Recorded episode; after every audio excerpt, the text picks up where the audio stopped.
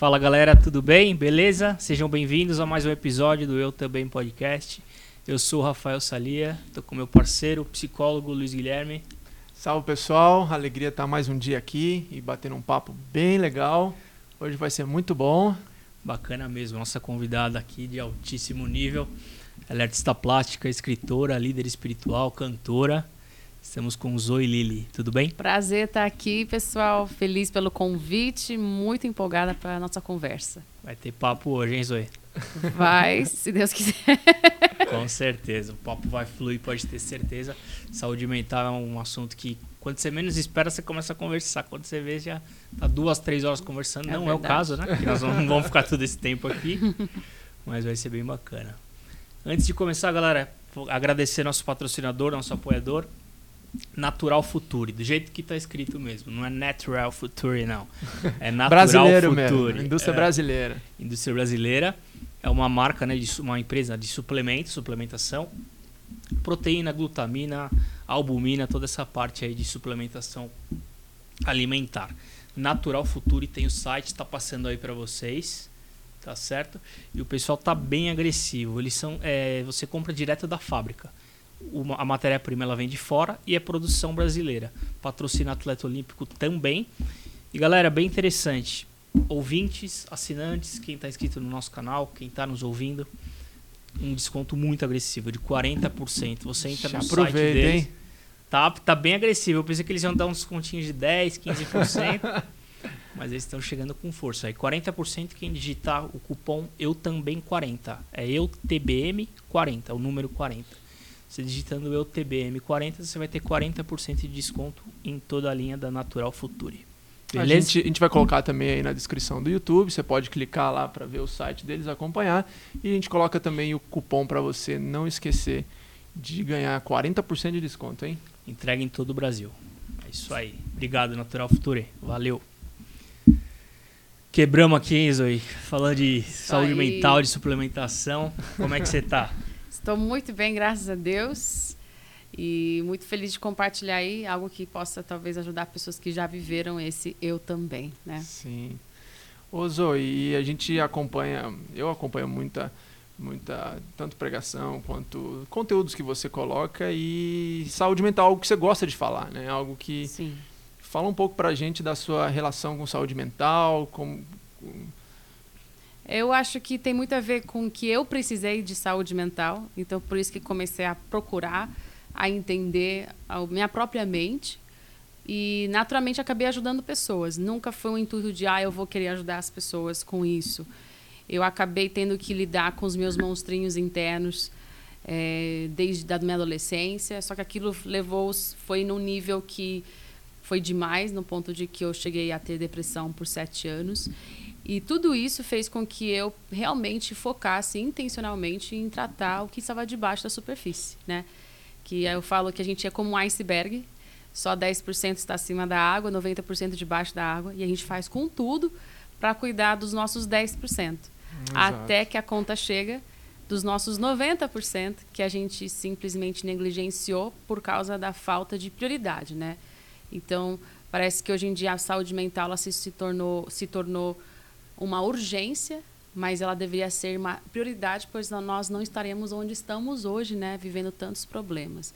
Então, eu tive uma trajetória assim para ter uma saúde mental melhor, mas não que eu eh, sou expert nisso, mas o que eu sei, eu gosto de compartilhar. Sua bagagem de vida, né?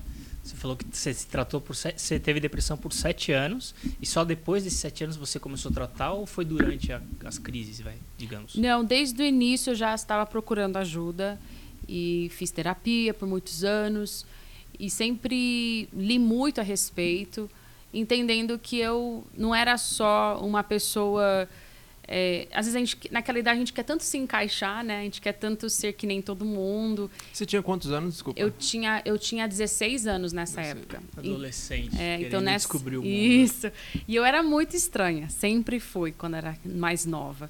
Eu, Estranho, eu você tá, assim, quer... é. é, tá querendo dizer. Fisicamente, psicologicamente, como? Não, eu acho assim Roupas. que eu não me encaixava num padrão. Então tinha a galera que era as patricinhas naquela época, a galera que era os esportistas, a galera que era os nerds, e eu não encaixava em nenhuma das categorias. Roqueiro, nerd, Isso. clubber, tinha tudo, Todo né? lugar tem as tribos, né? E eu acho que o ensino médio, high school, tem muito categorização Sim. nesse sentido, né? As patricinhas, o outro não sei o quê, é muito... E às vezes você não é nenhum desses.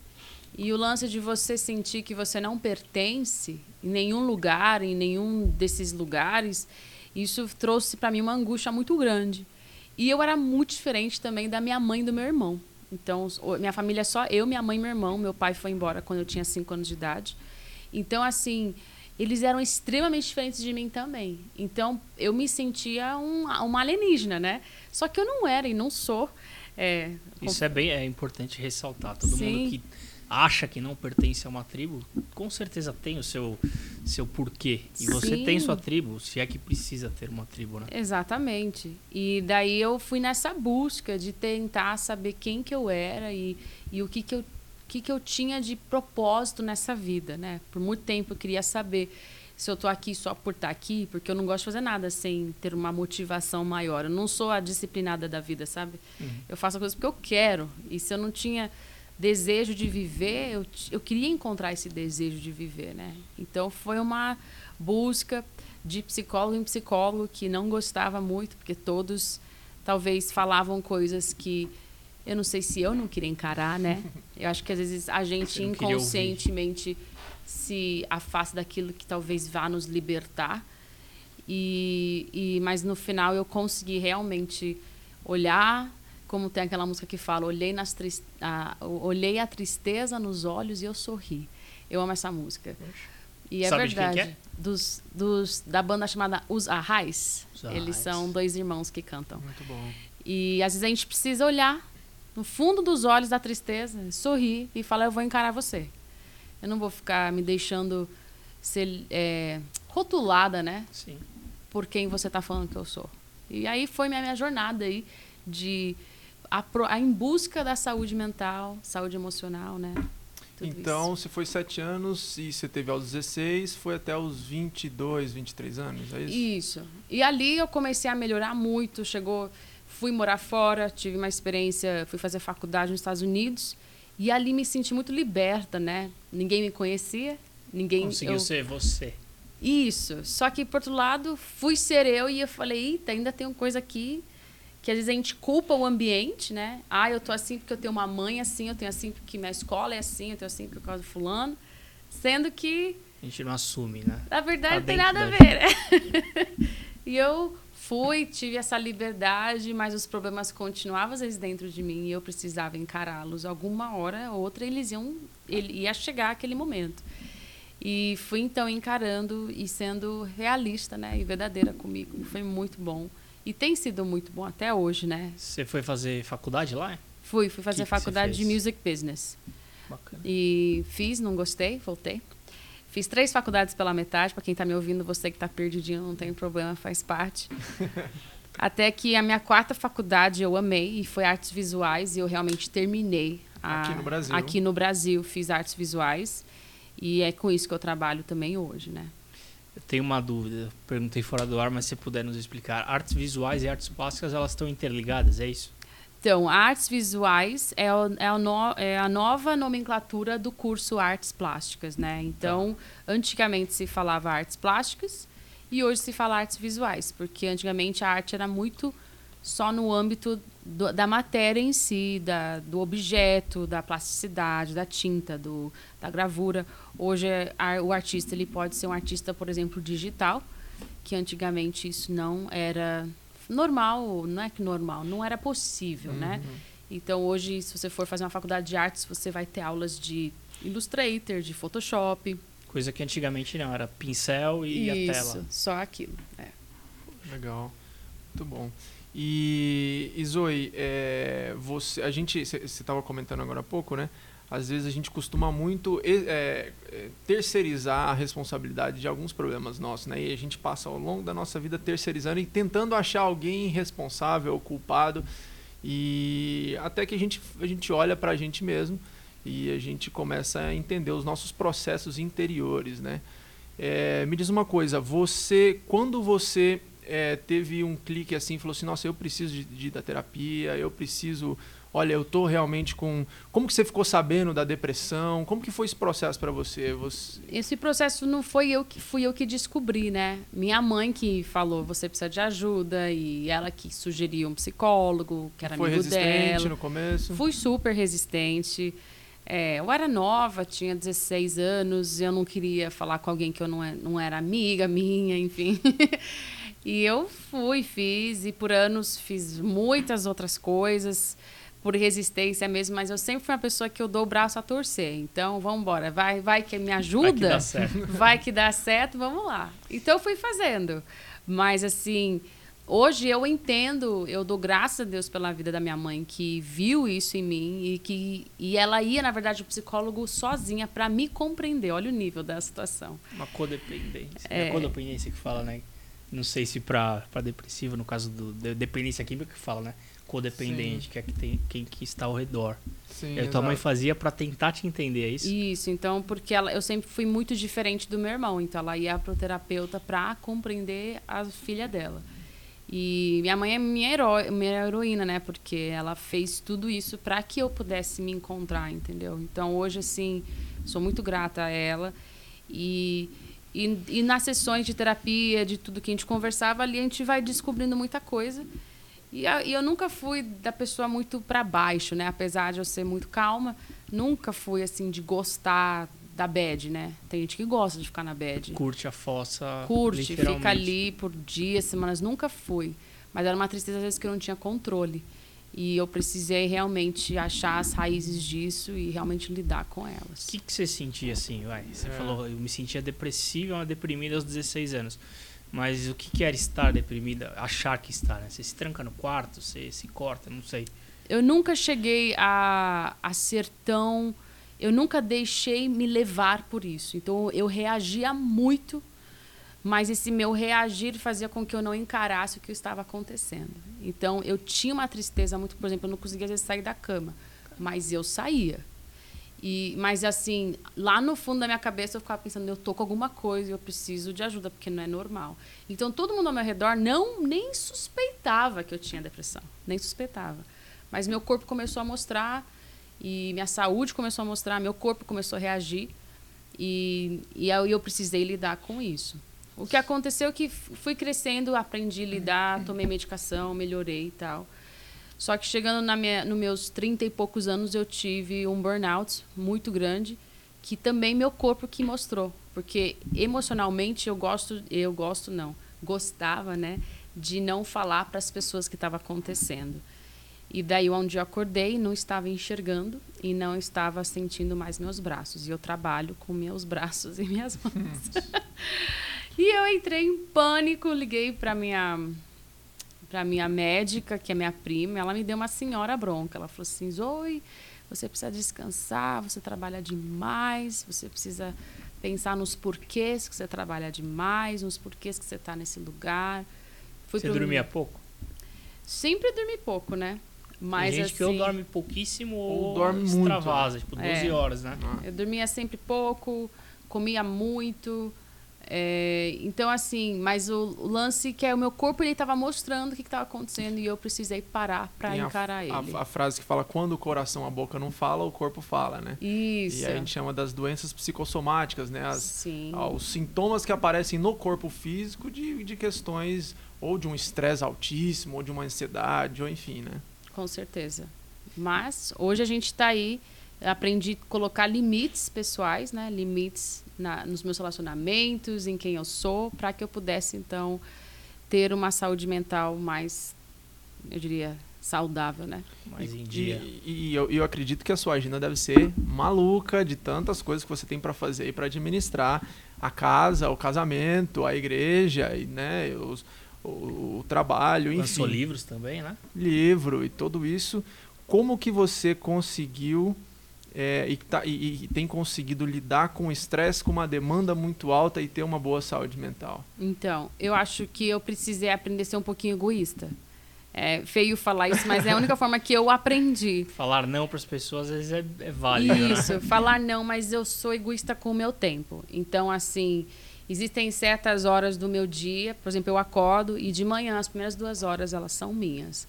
Não adianta marcar reunião comigo, não adianta. Claro que eu acordo cedo, né? Então é das seis às oito. Mas, assim, das seis às oito é meu tempo. É meu tempo para ler, é meu tempo para escrever, é meu tempo para orar, é meu tempo para fazer o que eu quiser. Pode ser também meu tempo para dormir, o que eu quiser.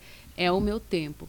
Porque quando eu não respeito esses meus tempos, os que eu chamo de ritmos de descanso, eu vou alguma hora me estressar. Então eu aprendi isso com um dos meus mentores, era que eu tenho ritmos de descanso e ritmos de beleza. Beleza não Que legal. estética, mas a beleza eu preciso muito ver coisas bonitas, estar com pessoas que me acrescentam na, no mundo visual, porque eu trabalho com isso.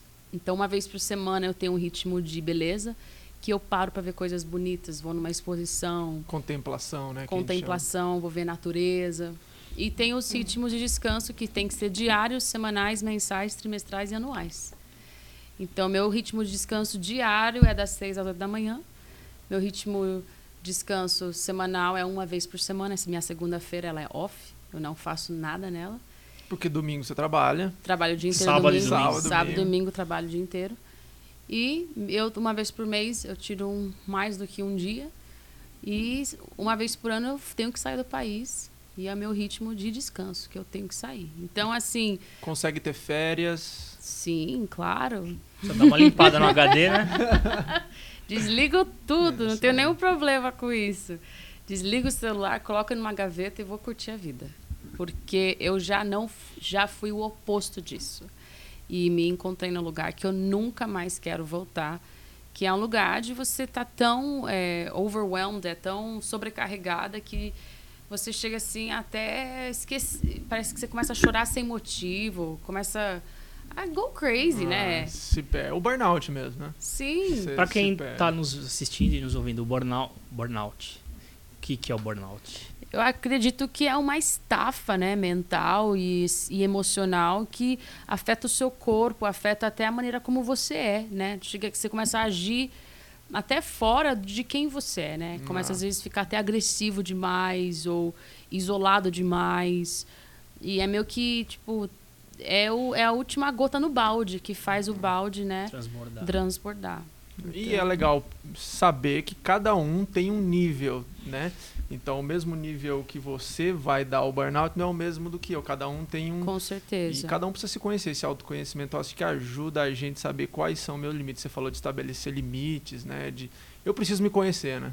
Uhum. É, eu acho que o autoconhecimento é uma das chaves é, para gente, assim, para nossa saúde mental, né? E, e tem uma frase que eu gosto muito que fala que conhecer a Deus está correlacionado em conhecer a nós mesmos. Então, quando a gente vai conhecendo a Deus, Ele vai fazendo com que a gente se conheça e a gente vai tendo esse autoconhecimento e está tudo conectado, né? Sim, e, e é impossível você se conhecer sem conhecer seu criador, né? Eu falo muito isso, assim. Eu vejo tanta gente falando assim, ah, vou me, vou me perder para me conhecer, para me encontrar. Aquela clássica frase que você vê em vi- filmes, né? Ah, você precisa se perder para depois se, se Tem encontrar. uma música também, né? É. né?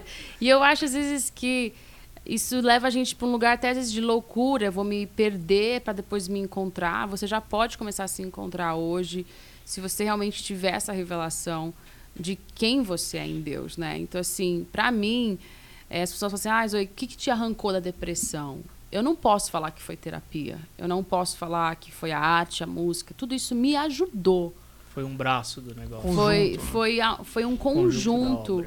Mas isso nada seria possível sem o amor de Deus na minha vida. Porque, no fundo, no fundo, tudo me levava a um lugar onde eu precisava aceitar um amor que é incondicional, um amor que me ama, mesmo se eu falhar na minha carreira, mesmo se eu for um Zé Ninguém na vida, e mesmo se eu nunca casar, ou nunca ser mãe, ou nunca tiver dinheiro. A gente tem todas essas coisas que rodeiam a sociedade de que se você fizer isso, você não presta, você não tem valor, né? Sim. E ninguém fala isso em voz alta, mas todos estão numa corrida de ratos para que aconteça isso, né?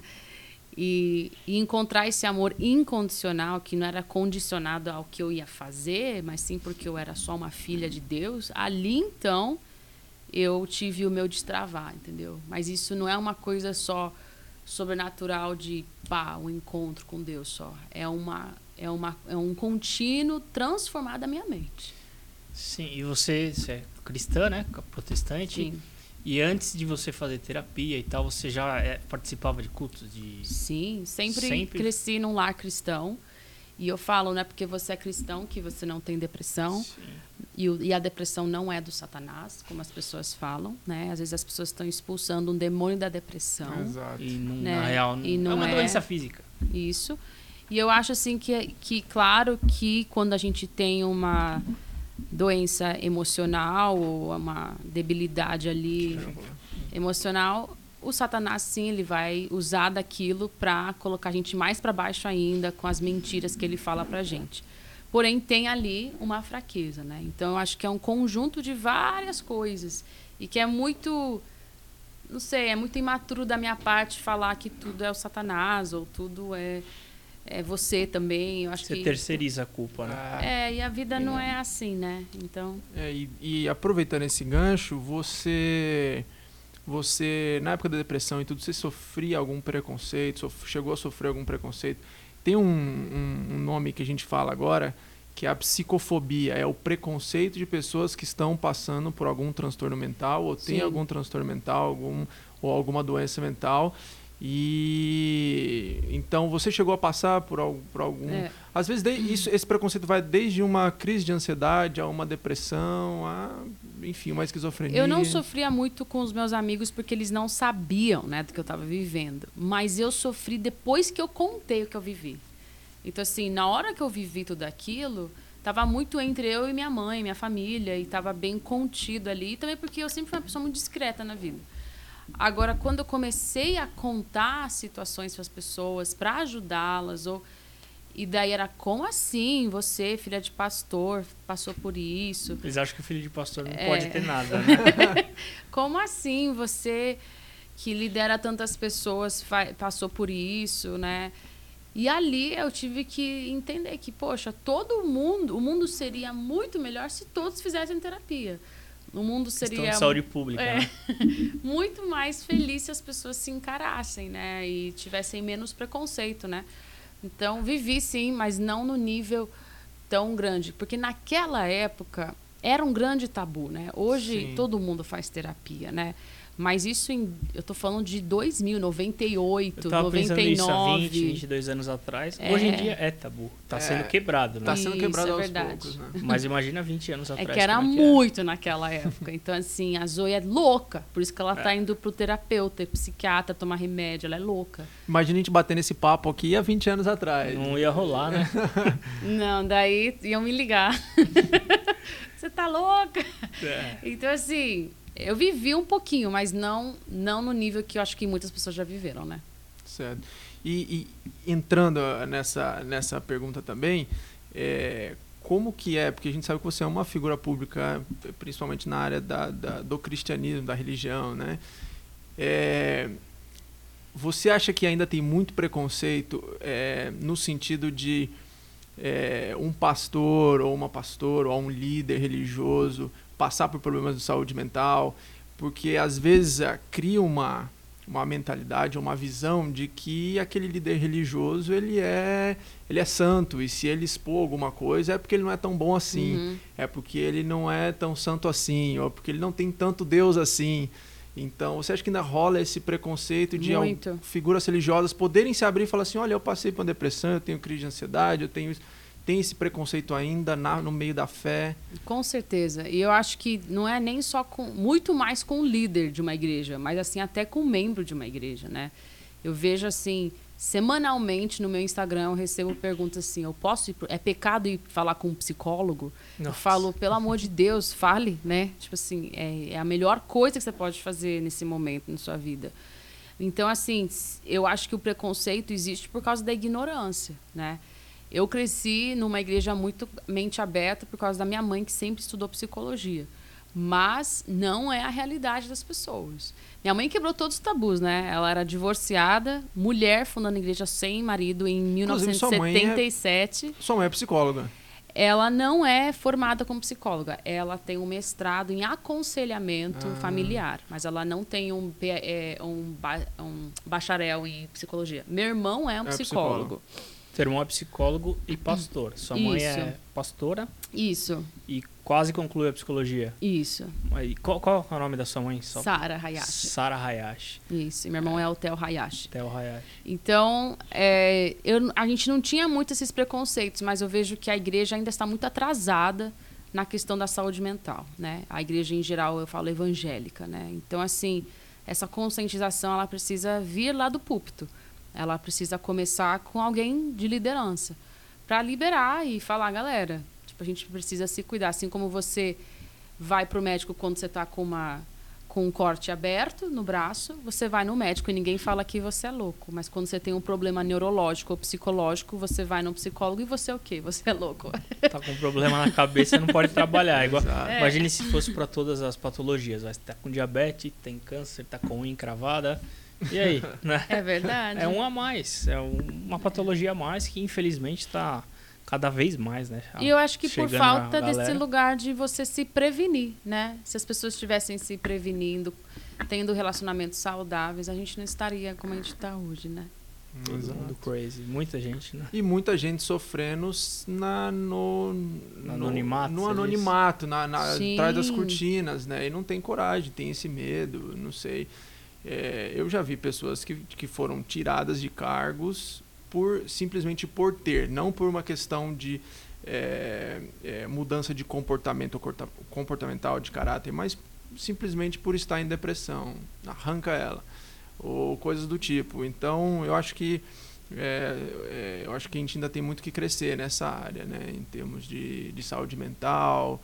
E, e você acredita nessa questão do corpo, alma e espírito junto? Com nessa, certeza. No ser Uhum. humano integral. Fala um pouco pra gente como que você Eu- entende que essas coisas se Uhum. relacionam. Que nem a gente é feito de corpo, alma e espírito, só que mas parece que a gente só trabalha nosso espírito, né? Hum. Dentro de uma igreja local. Sendo que a gente precisa entender que o nosso corpo é tão importante quanto o nosso espírito, que é tão importante quanto a nossa alma. E eu diria que 90% dos nossos problemas estão na nossa alma, né? Porque é isso que faz as, tomar as decisões que vão afetar o nosso espírito e o nosso corpo. Então, se a gente não tem uma mente saudável, a gente vai fazer péssimas decisões que vão afetar nosso corpo e a nossa nosso espírito também, né?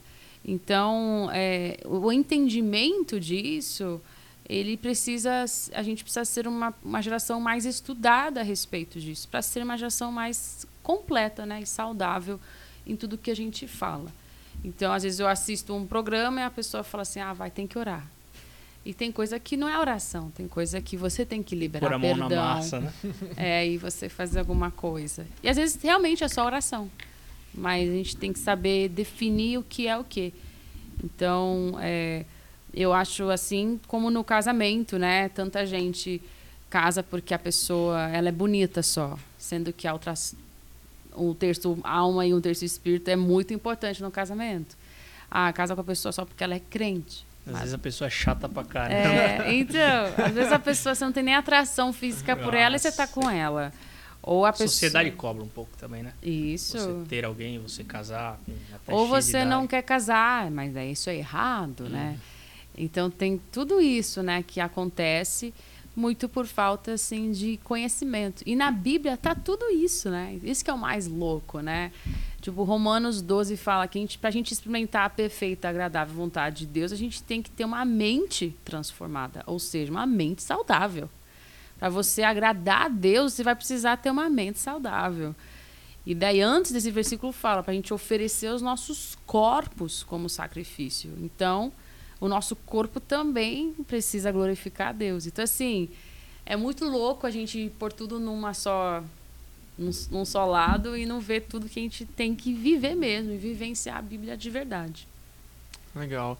E se- aproveitando isso que você falou, você ia falar alguma coisa? Não. Eu te cortei. É, o que pra você é esse, essa, que nos ajuda esse renovar de mente que você falou? O que, que é que a gente é, pode fazer nesse renovar de mente? O que, que seria esse renovar de mente para a gente ter uma boa saúde mental? Para você, Sim. como que você tem esse processo? Como que você faz isso? Eu sempre tive. Vou falar de uma das mentalidades que eu tinha, que eu precisei melhorar. Eu sempre me achei muito feia. E, assim, para quem está me ouvindo, eu não sou. É, não tenho nenhum defeito físico, assim, né? Então, assim, não teria um grande motivo para eu me, me, sentir tão diferente das outras pessoas na rua, certo? É, eu pareço ok, eu sou uma pessoa normal, assim, fisicamente. Só que Com eu certeza. sempre me achava extremamente feia. Isso não tem nada a ver com o lance da, do, do culto ao corpo, não era nada nesse lugar. Era um lugar assim de tipo, meu, eu não sou agradável, eu nunca vou ter alguém que vai me olhar e se sentir atraído por mim.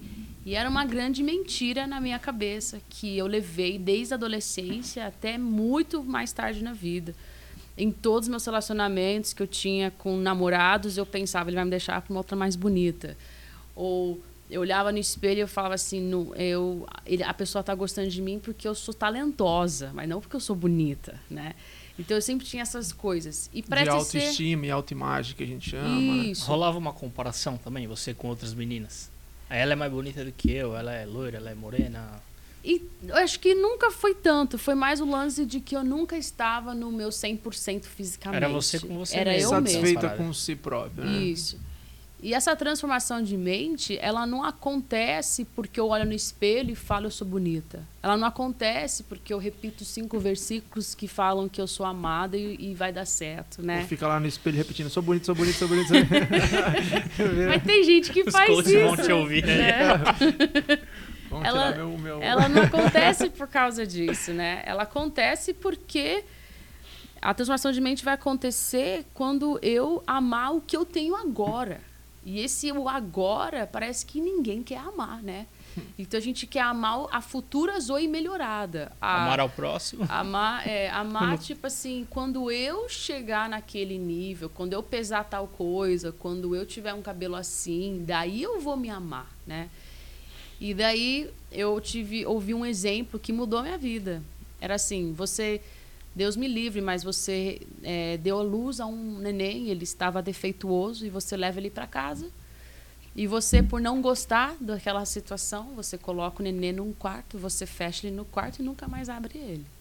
Eu falei, que horror esse exemplo. Pesado. Pesado. E daí a pessoa falou para mim, isso foi meu terapeuta, ele falou assim, você se colocou naquele quarto e trancou. O que, que uma mãe normal faria? ela amaria o filho mesmo com aqueles defeitos e acharia uma forma daquele filho ter uma vida melhor. Ela acharia talvez uma terapia é, funcional para aquela criança, talvez uma cadeira de rodas, ela iria levar ele para a escola, ela faria com que ele tivesse uma inclusão na sociedade, porque ela ama aquela, aquela criança, independente do seu defeito. Ele falou assim: você precisa se olhar e amar o hoje. A Zoe defeituosa, a Zoe cheia de falhas, a Zoe que do jeito que ela está agora.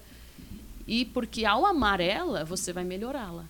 E ali, então, comecei uma mudança muito grande em relação a, ao espelho, a quem eu era. E, e foi muito louco, né? Porque, como eu cresci sem pai, eu nunca tive uma afirmação masculina de que eu tinha valor ou coisas desse tipo. Sempre foi minha mãe, mas é diferente, né? E.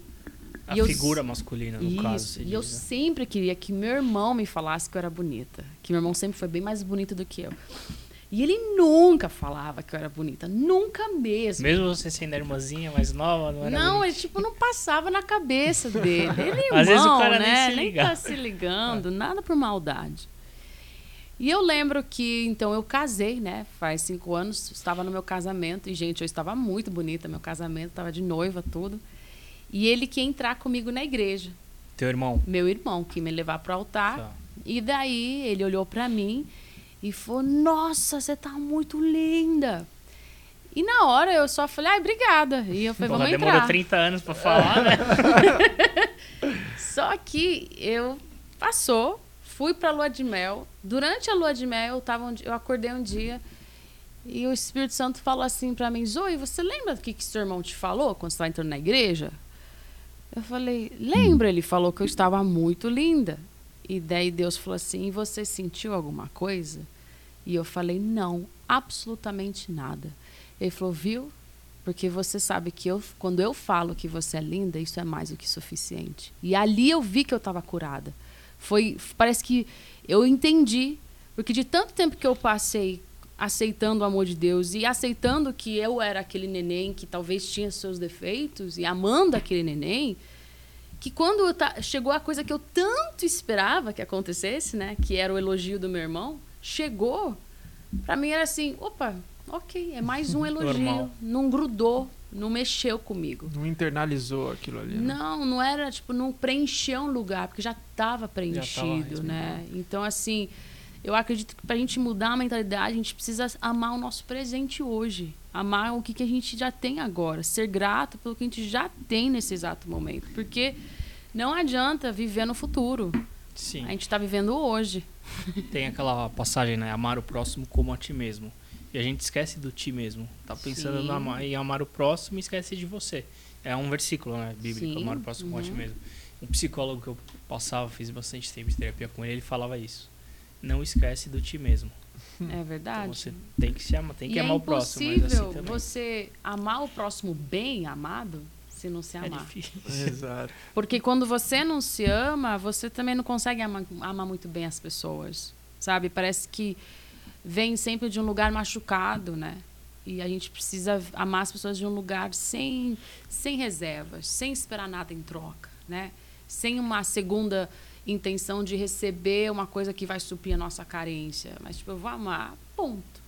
Né? E você não faz sem esperar nenhum retorno se você não está bem consigo mesmo, né? Sim. Isso. É, e aqui a gente está falando também de autoestima, né? Então, como eu me amo, como eu me valorizo, como eu me importo, né? Eu acho que essas três perguntas nos ajudam a entender isso, né? Qual é o, o, o, o quanto eu me amo e quanto eu me valorizo no hoje, né? O quanto eu dou essa importância no hoje para mim, né? Que vai refletir nos nossos outros relacionamentos, né? Com certeza. Pode eu, falar. Eu te cortei. Não, não. né, eu ia aproveitar esse gancho que você falou a respeito que você cresceu sem a presença, é, a figura paterna. É, como que foi isso para você? É, as consequências disso? Que, como que você passou por esse processo todo? E, e, o que você pode também é, dizer que ajude outras pessoas que estão ou passaram ou que estão nesse processo todo. Sim. É, meu pai foi embora quando eu tinha 5 anos de idade e eu não vejo ele até hoje. Então vai fazer 33 ah, anos. Ah, foi embora fisicamente, sim. Ele é sim, vivo. Ele é, ele é vivo. é vivo até hoje. Ele deve ter uma família dele, ter a vida dele, mas a gente não tem contato. Ele me procurou quando eu tinha 24, 23 anos para uma conversa, só que acabou não acontecendo essa conversa e ele nunca mais retornou. E eu continuei minha vida.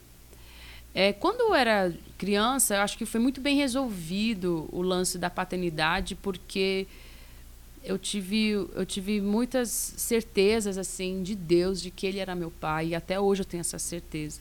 Mas quando eu fiz 24 anos, eu fui noiva e terminei esse noivado. E ali meu chão caiu, assim, sumiu. e, e ali eu, foi a primeira vez que eu senti falta de ter um pai. Para falar para mim que estava tudo bem. E que, e que eu não tinha nada de errado comigo, né? Que às vezes eu acho que é o número um que as mulheres pensam quando terminam um relacionamento é o que, que tem de errado comigo. Foi arrumar uma melhor. É, o que, que aconteceu? Mesmo sendo que eu que terminei aquele noivado, eu, eu vi que eu tinha feito uma escolha errada. E eu pensei, que, que, por que, que eu nunca escolho o certo? Né? E ali entrei numa jornada intensa de entender que as, que as lacunas da paternidade da minha infância, elas estavam afetando a minha vida adulta. E que eu precisava lidar com elas. Né? E que nenhum homem poderia ser colocado naquele lugar do meu pai e nunca vai ser colocado até hoje, né? Que são coisas que são aconteceu e teve e, e ali aconteceu uma lacuna e só Deus pode preencher essa lacuna na minha vida e eu preciso prosseguir minha vida. Então, assim, a paternidade foi uma coisa que eu precisei aprender meio que na raça, sabe? Não foi alguém me falando, dando passinho para mim, ó, oh, faz assim, faz assim. Foi algo que eu precisei vivenciar e toda vez que eu sentia a falta de um pai, eu precisava entender, olha, eu não, eu não tenho um pai físico, mas eu tenho a vida que eu tenho e eu preciso ser protagonista da minha história. Legal. Porque eu posso falar para sempre eu sou assim porque eu não tive pai. E muitas vezes eu vejo esse discurso em muitos jovens. Eu sou assim porque eu fui abusado. Eu sou assim porque eu sou pobre, eu sou assim porque eu sou burro. E você não é, é. Alguma hora você vai ter que virar esse jogo e falar: tá bom, eu realmente tenho esse problema, né? Eu realmente não tenho pai. Mas não é por isso que eu não vou, por exemplo, casar bem. Não é por isso que eu não vou ter um bom emprego. Não é por isso que eu não vou conquistar sonhos e cumprir meu chamado. E, então, assim, a paternidade foi um lugar que eu tive, eu acho que um pouco mais facilidade, incrível que pareça, de resolver. Agora eu tive muito mais dificuldade de resolver as questões com, às vezes, até meu próprio irmão. Porque eu coloquei sem perceber, às vezes. a posição. Isso, Então, a ele. expectativa ia tudo nele. Não expectativa. Era tudo inconsciente, né? Inconsciente. Porque eu nunca esperei isso dele. E ele também nunca se quis se colocar, mas acabou que Posição. entrou ali. Sabe quando alguma coisa entra que não Sim. tem que entrar? E, e eu tive que lidar com esse lugar de entender irmão é irmão, pai é pai, líder homem não é líder ruim, que eu tinha essa coisa também, líderes Tinha que homens, ser mulher com mulher, homem com homem. é, líderes homens são todos Todos não esquisitos, prestam. todos vão um dia me abandonar, né? Nossa. E eu precisei entrar. E também namorava pessoas parecidas com, com o meu pai, né? Era isso que eu te perguntar, se isso trouxe também consequência em relação Com a certeza. relacionamento. E a- traz muito. a- as nossas experiências com pais, como que ela reflete no, no, nos Total. Você falou-. Do seu pai que você não via há um tempo, né? Então você buscava o quê? Um cara mais velho com os traços do seu pai, é isso? Não, nunca busquei um cara mais velho nem com os traços do meu pai. Mas acabava que eu tinha um namorado que tinha os defeitos do meu pai. Ah, Hum. os defeitos. Então, assim, era tudo inconsciente. Então, assim, não é que eu queria, gostava de homem mais velho. Não, às vezes o homem era, assim, mais velho. Mas, assim, nunca foi o que passava, assim. Nunca era um desejo. Certo. O que eu gostava, eu era, a pessoa era legal, gostava de estar com ele. Então, vamos namorar. Daí, ao namorar, ao descobri-lo, via coisas que meu pai tinha.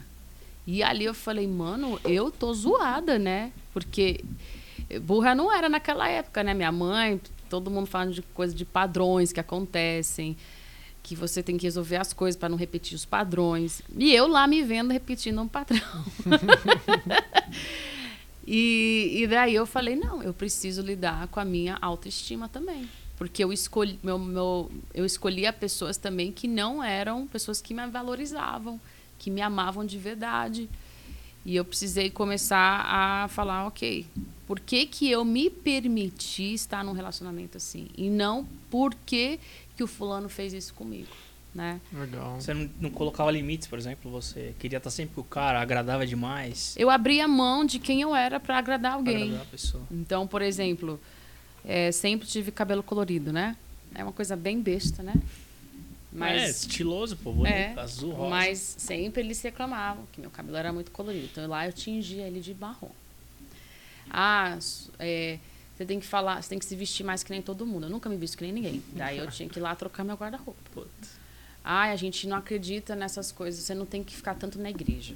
Daí eu ia lá, diminuava meu horário de, na igreja. A jornada diminuiu, mas o problema não era você, era o cara. Exatamente. Só que na minha cabeça eu pensava, eu não quero desagradar ninguém, eu não posso perder, porque eu já perdi alguém, eu preciso manter todo mundo feliz, E porque se torna uma pessoa que você não é, né? é, e daí, quando acabava, via que eu tinha que meio que retroceder e voltar para o que eu era. Eu falei, o que, que eu tô fazendo, né? Aí o padrão se repete, né? Daí eu achava, nunca mais vou fazer isso. E daí acontecia. Por quê? É isso que eu falo. Por que, que um padrão ele se repete, se repete, se repete? Porque a gente não resolveu, porque a gente não perdoou de verdade, porque a gente não finalizou aquela coisa na nossa vida. E ele vai até que você venha finalizar aquilo, né? Então, assim, eu vivi uma, uma fase que eu falei, ok, depois do meu. Antes de eu conhecer meu marido, né? Depois daquele relacionamento, eu falei, Deus, eu preciso resolver a minha vida. Porque Até então você achava que tinha resolvido, mas vai, você ia. Perdão. Você ia, terminava um relacionamento e falava, agora eu vou acertar. Só que aí Uhum. voltava na mesma, na mesma, no mesmo erro, vai. Sim, porque eu não tinha resolvido, apesar de eu achar que eu tinha resolvido. E muitas gente tá assim, a gente acha que já resolveu. Certo. Mas resolver pra valer é encarar a pior coisa dentro da gente. É encarar que a gente realmente não se ama, que a gente realmente só aceita aquilo que a gente acha que merece. E meu, Né? Então, como é que você conseguiu ver esse. Eu estava errado aqui. Ah, Como, como teve esse clique É. aí. Acho que a galera vai ficar. Eu tô curioso. Tá todo mundo se É. analisando aqui, quem tá escutando se eu analisando. tava com 31 anos, solteira, depois de quatro relacionamentos que não tinham dado certo. Eu olhei e eu falei assim: ou eu resolvo as minhas bagaças que eu falo, né? Ou eu vou ficar nesse lugar forever. E eu resolvi de uma forma muito. Acho que. Não sei se foi simples, mas assim, eu encarei e falei: eu tenho um problema. Eu atraio tranqueira, cara. Eu, eu precisei, assim, chegar e falar: eu atraio tranqueira porque eu tô com alguma tranqueira dentro de mim. E ali eu vi que eu não tinha perdoado meu irmão, que eu não tinha perdoado meu pai, que eu não tinha resolvido isso e que no fundo eu queria o casamento para preencher uma carência da minha baixa autoestima. E ali Pô, eu seu irmão, coitado, hein? Você, você reclamava que ele não te achava bonita, depois a culpa era dele que você não namorava. Tudo isso você foi acumulando, certo? e sozinha, porque ele não tinha culpa de nada. A gente É. acaba né? projetando, Eu, né? eu nas criei uma pessoas. realidade pessoal bizarra, sozinha. Sozinha. Assim, e ali eu precisei, eu punha expectativas em coisas que não eram realistas, né? E, e ali, eu lembro que eu tava, eu tava morando na Califórnia nessa época e eu tava na praia. Eu nem gosto de praia, mas assim, eu tava lá na praia, era o pôr do sol. E foi uma das experiências mais fortes, assim. Eu falei assim, eu vou deixar nesse oceano hoje todas essas coisas. E eu vou ser feliz solteira. Foi ali que virou a chave na minha vida. Eu falei, eu vou ser feliz sem casar. Eu vou ser feliz sem atingir as expectativas das pessoas. Eu vou me determinar a aceitar aquilo que Deus acha que eu mereço. Porque provavelmente estou aceitando coisas que eu não mereço. E prossegui com a minha vida. Depois de um ano, conheci meu marido, que era Uau. totalmente diferente de tudo que eu já vi na vida. e hoje estou casada com ele, muito feliz. Então, é, eu acho que é impossível também eu ter feito meu marido, ou ter tido um casamento feliz hoje, se eu também não tivesse feliz sozinha, né? Acho que você levar toda essa bagagem para dentro de um relacionamento é muito destruidor. Exato. E, e eu não queria levar. Então, para mim, eu, eu- hoje eu sou muito feliz de ter casado mais tarde. Casei com 33 anos. E, e, e eu penso, hoje eu, eu olho para trás e falo: nossa, que bom que eu esperei para resolver isso antes de ter que trazer isso para Israel, meu marido, ter que lidar também. Então, ó, tem uma dica aí pra todo mundo que tá assistindo a gente. Dá aquele pulo no mar antes de você continuar. Tirar. Não leve sua bagagem maluca. pro outro. você precisa, ó, me leva pra Califórnia. É, e tem que ser lá, né? De preferência. Tá que bacana. E Nesse, no decorrer aí da, da caminhada, você lançou três livros, né? Que você comentou. Você ajuda pessoas com jovens, adolescentes. Muito, muita, muitos deles, vai. Eles vêm através de você por quê? Pela internet, pela igreja? Onde que eles te acham? Eu acho que bastante pela internet, né? E o meu livro A Casa da Porta Vermelha é uma jornada minha de cura interior que eu passei. Então, ela é, é meio que uma bibliografia assim da minha vida, de- não que eu tenha vivido muito, tá? Mas assim, é um é uma trajetória, né, de como que eu venci tudo isso. Então, eu escrevi esses três livros depois que eu casei, né? E daí eu tenho uma mesa com ele que é só sobre adoração, porque é uma é um dos ministérios que eu mais atuo, e um outro é um devocional do dia a dia. Então, eu eu não sei como as pessoas chegam até mim, mas elas chegam pelo YouTube também. O pessoal gosta, né? Porque eu falo muito no YouTube sobre essas coisas, então acaba que a gente pode compartilhar a nossa jornada, né? Não sou guru de nada, eu sempre falo, mas estou aí para ajudar. Estamos todos caminhando, se conhecendo, né? Sim. E você é, é, você falou algo muito legal aí é, que ficou que ficou aqui na minha cabeça. eu Falei, eu preciso comentar isso uma hora, né? É, você também só chega onde você está hoje, resolvida, é, enfim, el- tendo elaborado todas essas questões que você elaborou, justamente por não ter se colocado numa é, a gente se coloca ao longo da vida, a gente sabe, mas numa posição de vítima, né? Então, quando a gente olha para nossa vida, para nossa história, e a gente crê e acredita, mesmo que de uma maneira inconsciente, de que o meu passado determina quem eu sou e vai determinar o resto da minha vida, isso faz com que a gente se coloque numa posição de vítima e não há melhora, não há é, restauração, não há reparo, não há elaboração, né? enfim. É, não só nossa, nosso, nosso passado, mas também a nossa educação, a nossa cultura, aquilo que nós vivemos, aquilo que nós passamos, né? E, e é, você usou uma palavra que a gente usa bastante, que é, ao invés de colocar numa posição de vítima, eu me coloco numa posição de protagonista da minha história. Né? Então, eu tenho a, a liberdade, a livre agência, seja qual palavra a gente quiser usar, para eu poder fazer escolhas diferentes a partir do hoje e do agora, né? Então, o passado, ele não determina quem eu sou. Ele pode ter influenciado com as suas dores, com seus traumas. É, cada um tem a sua história. A gente precisa honrar a nossa história, mas ao mesmo tempo não deixar com que ele determine quem a gente é, né? E a gente se levantar como um protagonista mesmo. Eu tenho a oportunidade hoje, né? Uhum. Eu tenho a oportunidade de fazer diferente hoje, né? Sim, não, faz todo sentido. A trajetória sua é muito bacana, uma história edificante, digamos. Além de você falar que teve seus problemas, você conseguiu superar. Essa é a parte mais importante assim que a gente pode trazer para a galera, o pessoal que está ouvindo, assistindo. Então é um conjunto. Foi buscar a Deus, foi a terapia, foi conversar com seu irmão, trocar ideia com a sua mãe, com seus parentes, Sim. amigos, não sei. E também entender que isso, eu acho assim que talvez foi um pouco mais fácil para mim porque eu não sou a geração de hoje. Queria falar um pouco para a galera que é de hoje, Sim. que é muito difícil hoje não ter ansiedade, é muito difícil hoje não se comparar. Antigamente a gente via a grama do vizinho, literalmente, só a grama do nosso vizinho, a gente via Só o da, Desculpa. a grama do nosso Ah, a vizinho. grama do nosso vizinho. É, e era gente- só do lado. Era só do lado, a gente via da direita, da esquerda, atrás e da frente, só. Só. Entrando 4 gramas pra ver. Hoje a gente entra no nosso Instagram e a gente vê a gra- as gramas e as relvas e, os- e as paisagens e os jardins de todos, E né? é sempre mais bonito. E né? sempre Outra, e ninguém legal. vai postar uma coisa feia, né? Exato. Ninguém chega e posta uma coisa feia para fazer uma propaganda. Você sempre posta você com um filtro bonito, você com uma paisagem linda.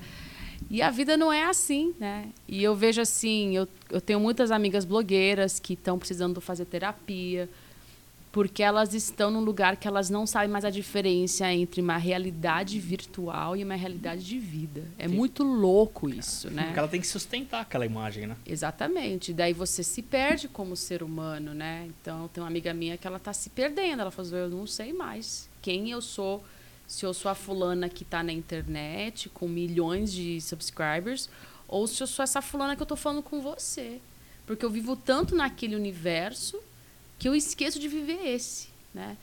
E então assim, eu acho que às vezes a gente, eu que sou mais velha, eu tive chances de, por exemplo, ir na praia ter essas conversas, de não ter Instagram. Todos esses tempos que eu tive essas, essas coisas, eu não tinha, eu não estava me comparando, estava me vendo e tentando resolver. Que eu acho que é super natural e saudável da vida você se você se resolver, né? A gente está assistindo a gente que nasceu, já existia o Instagram e já, nas, já tinha o, o Facebook, o YouTube. Né? E parece que você sempre está atrasado, que alguém está fazendo algo incrível, né? Então, assim, eu ajudo muitos compositores, né? Que a gente trabalha com composição. Desculpa. Imagina. E, e às vezes eles travam, eles não conseguem criar. E eu falo, por que você não está conseguindo criar? Não, porque tem que ser muito bom. Porque se for pro YouTube, tá lá para sempre. Maravilhoso. Entendeu? Tá lá para sempre. Antigamente, quantas bandas de garagem existiam que ninguém vai saber? Quantas. Eu falo por mim, quantas bandas eu já participei, quantas músicas horrorosas eu já fiz, que ninguém vai ouvir, né? Então, quando eu faço uma música, eu faço porque eu quero. Não tô fazendo porque ela tem que ser um hit. Né? Eu não tô. Eu não tô lidando com uma coisa assim, ah, tem que dar certo, né? Eu acho que essa coisa de hoje em dia é tipo, eu tenho que fazer para dar certo. Eu tenho que dar certo na vida. É, né? e mesmo porque tudo que até dá certo vai dando errado. É uma sucessão de erros que, que chega no acerto, né? Sim, de 50 músicas ruins, você acha uma boa, né? Sim. E olhe lá, de 50 brownies horrorosos, você acerta uma receita e faz um baita brownie, né? Então, é, eu acho que isso ajuda. o que eu estou falando é mais para ajudar você, ouvinte, enfim, que está sentindo que nunca vai conseguir sair de onde você está, que você nunca consegue sair da depressão, que nunca consegue viver um novo futuro. Ah, é, a Zoe conseguiu, mas eu não vou conseguir. E é uma grande mentira, né? Quantas vezes eu tentei e eu errei? Quantas vezes eu acordei e falei, hoje eu vou pensar diferente e pensei exatamente como eu estava 10 anos Lá atrás. e quantas vezes eu precisei falar, não, eu vou tentar mais um dia.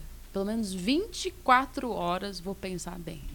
pelo menos 24 horas você grata. Em vez de pro resto da minha vida você positiva, é impossível, né? É um exercício bacana esse. Você tira um dia, hoje é só positividade, vai, digamos. A vida de ninguém é 100%. Porém, se você tirar um dia pra ser good vibes total, agradecer, só essa parada de gratidão. Daí você renova ele no dia seguinte. E daí Ah. renova no outro dia. É assim que a gente vai, né? Então, assim, eu, o, meu, o meu objetivo, ele não vai ser pra vida. Meu objetivo é só pra 24 horas. Só por hoje. Daí eu acordo no dia seguinte eu falo, isso também é só por hoje. E mais outro dia, até que aquilo se torna parte da minha vida. É Um dia de cada vez, né? bacana. É, um dia de cada vez. E- Literalmente. Legal. E você, antes da gente encerrar aqui, você falou de dois assuntos muito legais e, e dando dica pra galera que tá assistindo a gente, que é um é a comparação, que você falou de ficar se comparando na rede social e tudo mais. Vai ter sempre alguém melhor que você, vai ter sempre alguém mais bonito que você, sempre alguém com mais dinheiro que você, e esse é um negócio que não acaba, né? Uhum. A comparação e a ansiedade, né? Essas foram duas coisas que você comentou aí. É, você, você já falou da sua experiência. Quais seriam as dicas que você daria para a galera que está nos ouvindo, assim, que você experimentou na sua vida, é, em termos de ansiedade e comparação, em termos de mídia social mesmo, né? Eu acho que a desconstrução do nosso ideal, né? Todo mundo criou um ideal na cabeça, né? A gente é sem querer a nossa sociedade ela faz isso com você, né? Quando você chegar aqui, você vai ser feliz, né? Então todo mundo, ou por exemplo, até na escola, você vai estudar para então se tornar um médico e ganhar dinheiro. E daí você estuda com aquele alvo de ganhar dinheiro para ser um médico e se se torna um médico e você não ganha dinheiro. E aí? Né? Então assim, Não valeu de nada os nove anos de faculdade. Né? valeu, mas não para sua expectativa. É, pra- né? pra si próprio. Então, assim, a desconstrução do ideal faz a gente viver o nosso real. Porque se a gente desconstrói aquilo que a gente colocou como nosso objetivo final, a gente tem energia para então construir o nosso presente. Mas quando a gente só fica pensando no nosso futuro e quando ou quem dera, porque o que causa ansiedade? Você ter um ideal que você sente que é inatingível, né? Por exemplo, você vai numa entrevista de emprego e você pensa, nossa, quando... daí você sai da entrevista e fala assim, quando que eu vou receber minha resposta? Daí você fica três dias com dor de barriga, né? Sendo que e tudo bem se você não tiver esse emprego, vai ter outro, né? Ou, ah, eu quero. Um dia eu estava falando com uma moça, ela falou assim: eu tenho não sei quantos anos de casada, eu quero ter filho, eu não consigo ter filho. Daí ela estava desesperada, ansiedade, crise de pânico, crise de ansiedade, porque ela não consegue engravidar por nada. E daí eu falei para ela: Você já imaginou a sua vida sem filho? Ela, tá, tá louca? Ela falou assim pra mim: Você tá louca? Eu falei: Imagina a tua Só vida. pensa com filho e não vive o presente. Eu falei, imagina a sua vida sem filho. Você continua sendo uma mulher de valor, você continua sendo uma mulher competente, uma mulher inteligente, uma mulher amada, querida pela sua família. É, tem que desconstruir que se você não tiver aquilo, já era, né? Então esse a desconstrução do nosso ideal, eu acho que foi uma das coisas que mais me ajudou a vencer a ansiedade, tipo, desconstruir aquilo, vou viver o hoje e eu vou chegar. Em algum lugar eu vou chegar, vou chegar melhor e vou chegar mais feliz, né? Até com casamento, acho que tem muita gente que sofre em relação a isso, né? Nossa, Bota o casamento como o ideal e o propósito final de vida. que loucura. Muitos se frustram e ficam o resto da vida é, tristes porque não casaram, e outros que casam, chega depois que casam e falam assim, nossa, era isso? Eu coloquei minha, minha- meu propósito final de vida nisso? Então, Sim. Tem que ser o meio do caminho, acredito. Eu não sou casado, mas Com vejo certeza. muita galera casa, quer porque quer casar, e depois que casa, putz, acho que eu não aproveitei minha vida de solteira. Rola isso também. Exatamente, né? E é muito louco isso, né? Hoje a gente ajuda muitos solteiros que falam, Zoe, minha vida acabou. Meu marido, ele é formado em... Ele tem um, um mestrado agora em autoconhecimento. A gente curte muito falar dessas coisas. Que Filosofia e autoconhecimento. E daí uma moça escreveu no nosso stories ali, Isael, o que eu faço quando a minha vida acabou? Nossa. Daí ele escreveu assim.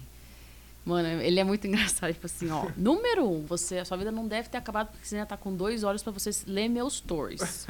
Outro, você deve ter um celular e você não tá tão pobre que você teve que vender seu celular para comer. Então ainda não acabou sua vida, né? E o fato de que você ainda tem condições de. de e ele falou assim: eu acabei de entrar no seu perfil e vi que você é uma pessoa. Acho que ela era estudada, ela tinha alguma coisa. Que você teve condições de fazer uma faculdade.